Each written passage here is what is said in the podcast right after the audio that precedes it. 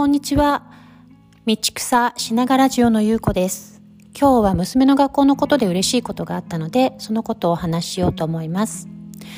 ちょうど今まで、えっ、ー、と、学校の先生から、学校の音楽の先生からお電話がかかってきていて、で、それお話しして、今ちょうど切ったところです。で、えー、何が嬉しかったかってっていうと、まあ、先生がね、あの、私にわざわざ電話をかけてきてくれて、えー、今何が起こっているかっていうのをいろいろお話しした上で、うん、あの、なんて言うんですかね、回答を出してくれるっていう、まあ、いいお返事があったっていうのが嬉しいことなんですよね。ちょっと何を言ってるかっていうのがわかんないと思うんですけれども、あの、私が住んでいるオーストオーストラリアな全土なのか、オーストラリアの中の西オーストラリア州だけなのかわかんないんですけれども、公立の学校で、あの、音楽のね、こうテストをして、音の工程がよく聞き分けられる子をオーケストラに、えー、セレクトしてえー、自分たちがね、今まで習ったことのない楽器っていうのを教えてくれて、無料で教えてくれて、で、オーケストラを編成するんです。えー、小学校3年生の時にバイオリンの子が選ばれて、小学校4年でチェロが選ばれて、で、5年生になると、うんと、フルート、クラリネット、オーボエもあるのかな？オーボエもあるかもしれませんね。それから、うんと、トランペット、トとかのブラスも入ります。トランペット、トランボーン、それからダブルベースもね、あるって言ってましたね。そんなのがね、あの、あるんですよね。で、しょうん、オーケストラに選ばれると、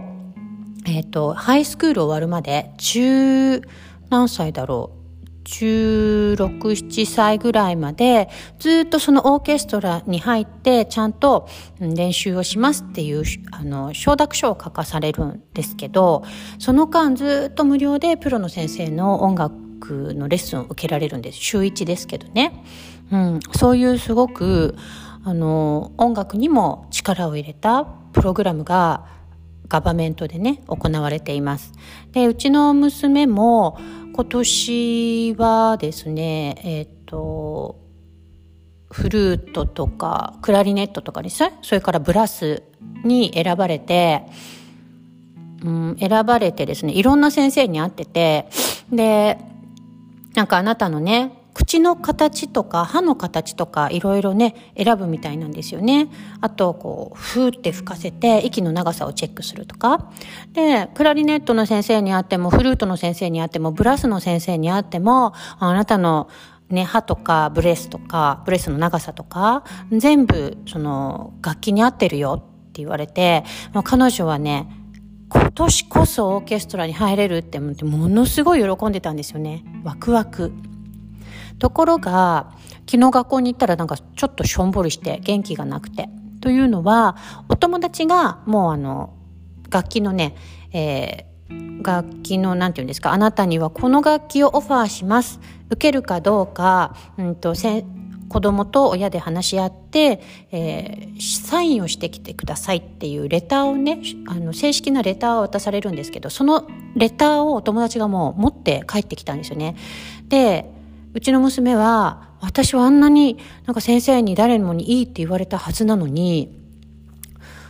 何のレターも来てなくておかしい。他の子はもらったのにってブツブツ言ってて、すごくこう納得がいかない感じ。まあ私もね、あれだけ娘がね、あのー、先生に褒められたっていうのが本当であれば、なんかね、来ないっていうのもおかしいなって思ってて。娘自体もね、お友達より、その、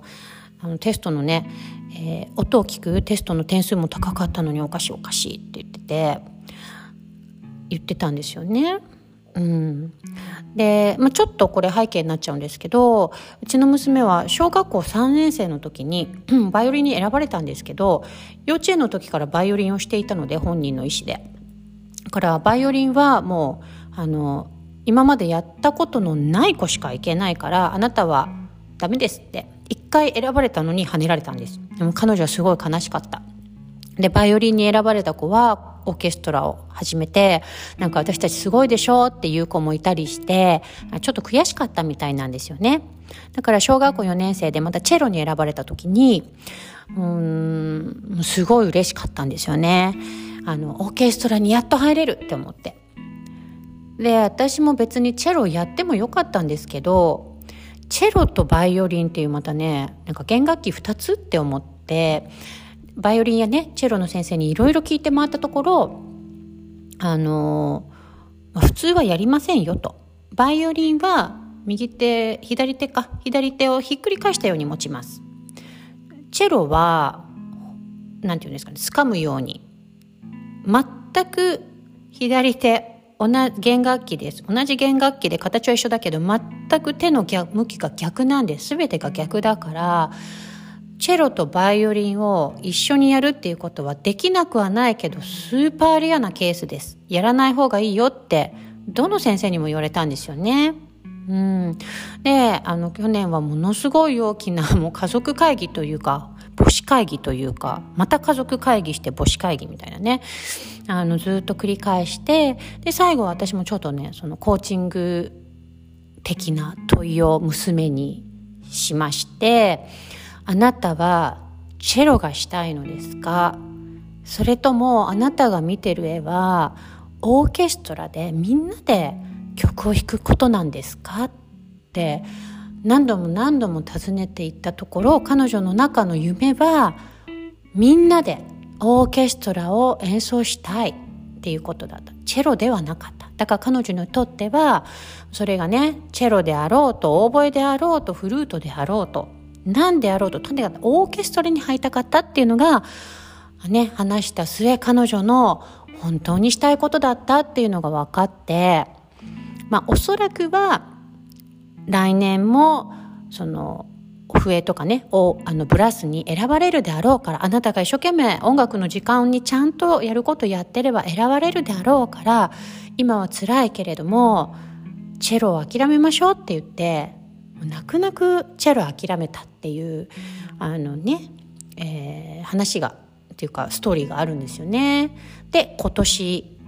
はまたね念願選ばれたところがお友達だけがレターをもらってきて自分がもらってないっていうことで昨日はすごい悲しかったんですよね。ちょっと話が長くなりました。それでえー、っとですねまあ、今までだと娘が小さかったので私が先生とやり取りしてたんですけどもうね小4で小5になるところですからね。英語も私より発音いいしまあ、大人の会話とは違いますが、まあ、発音はいいし、単語もあなたはよく知っていると。うん。あちょっとお母さんが何かをするのはどうかなって思ったっていうところがあるんですよね。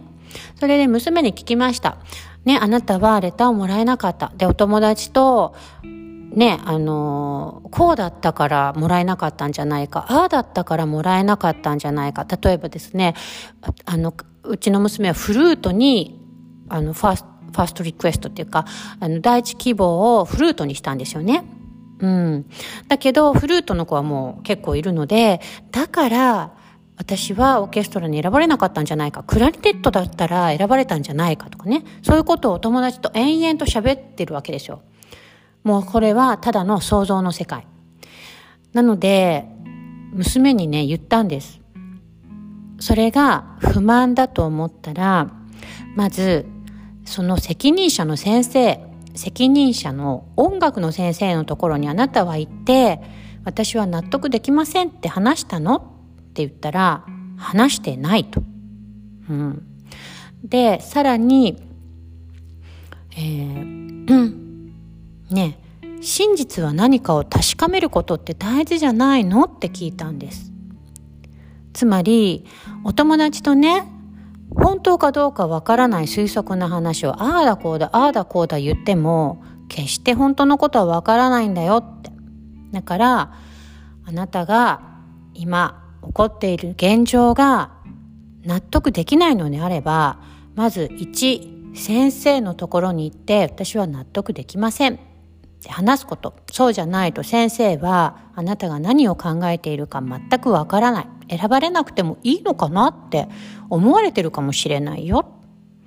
って伝えました。それから二つ目、なんで選ばれなかったのかを聞いてきなさい。先生が第一次情報を持っている人。4年生だから第一次情報とは言いません。だけれども、先生がなぜかを知っている人でしょなぜかを知っている人のところに行って、なぜかを聞きなさい。本当のことを聞かない限り、どんな推測のこと話したって、ただの時間の無駄ですよって彼女に話しました。そんな会話があったんですよね。で、もうもうね、あの、自分でやんなさいって思って、そのぐらいできなければ、何かをしたいのに、その何かをね、掴み取ることなんてできない。もうそんな子だったらもうしょうがないって思って、私は諦めて、えー、今日はどうしていくのかなって思っていた矢先に、今度先生から電話があって、うん、いやいや、あの、彼女はね、あの、いろんなものに選ばれてるんだけれども、去年チェロを断った話があるから、えっ、ー、と、今年はどう思うっていうふうに私に確認して、それで OK であれば、何らかの楽器を、あの、オファーしますよっていうお話だったんです。なんか先生も先生でいろいろ考えてくださっていて、裏でね、ちゃんと、あの、まあ、先生なりのプロセスがあったんですよね。で、私は先生がね、そういうふうに考えてくださっていて、あの、丁寧なね、電話もくださっているっていうことにすごく感謝して、えー、っと、ね、お礼を、えー、私のできる限りの英語でお礼を述べたんですけど、なんかすごく嬉しかったですね。うん。で、えー、っと、まあ、私がですね、まあ、これは本当にね、いい機会でした。で自分でもすごくもう一度思い返すいい機会だったんですけどあの嫌だとか納得できないとかそういうことを思ったらまず情報発信者のところに行ってそれをきちっと話すこと。否定することではなくてそれは納得できないんです。訳を話してくださいとかこれは私はハッピーではないってきちっと話すことですね。それから推測をしない。推測はしないで情報を確かめる。もう情報を持っている人のところに必ず歩いていってその情報の真偽を確かめるっていうのがもう絶対大事って思いました。特にね海外に住んでたらもうそれ絶対です。人の言ったことを信じちゃいけない。自分の大事に自分が信じるべき情報っていうのは自分で確かめて自分で手に入れる。目で見る。それがもう一番だよって思いました。